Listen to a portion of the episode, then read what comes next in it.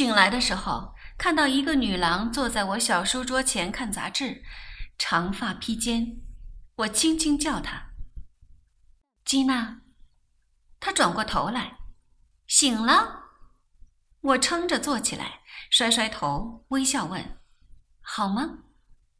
姑妈叫我来的，说你到了。她看上去身光净亮，一张面孔上的化妆红是红，白是白，一发衬得眼睛雪亮，轮廓玲珑，气色很好啊。我轻说：“你呢，好不好？过得去。”姑妈说你很紧张，他们先紧张。情绪影响我，你也该回来了。自我放逐已七年，况且姑丈身体也不好，不至于那么严重。我说，他们不过是想我回来。你借此回来也是好的，吉娜说。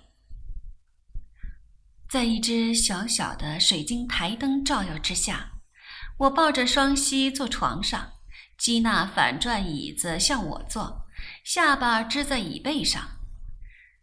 一切像十年前一般，什么都没有变。当中的十年没有过，我们仍然是小女孩子，关在小房间内谈心事。我叹一口气：“你还是老样子。”基娜说：“过去的事最好忘记它，一切从头开始。”打什么地方学来的老生常谈？我轻笑。我劝你不必神经兮兮的强颜欢笑。自己的父母有什么不明白的？我不出声。像现在这样自然就好。有话就说，没话就不要说，千万不要勉强。我说，要是我不故意振作，如此落落寡欢，他们又要担心。我的处境很困难。我同你介绍一些新朋友，吉娜说。我苦笑。新朋友我很多，不是你那种，是真正可以倾谈的那种。倾谈什么？我之过去，希冀他们了解。不可如此悲观。我并不希望别人原谅我。我说，我一切错失。自有我自己承担，与人何忧？太偏激了，基娜温柔地说：“你是我，你会怎样做？事情不临到自己头上，是永远不会明白的。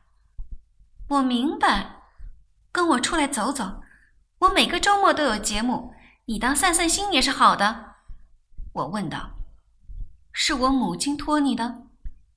一半一半，他侧侧头，但我们是好朋友，记得吗？我与他拥抱。第一步，我们要出去替你买衣服。我笑，这是你生平第一兴趣。他也笑了。基娜走的时候，我好过得多。菲佣煮的小菜并不是太可怕。怎么会比我的手势更恐怖呢？吃自己煮的食物七年，苦不堪言。母亲不安地问我：“韵儿，你在想什么？我说的对不对？我不停说话，他们肆意我神经质，不出声又怕我心中有事。我伸一个懒腰解嘲。稍后，我听见父亲轻轻责备母亲。”你怎么老盯住他？放松一点，不然他一生吃不消，又跑掉七年，再回来时，你我骨头都打鼓了。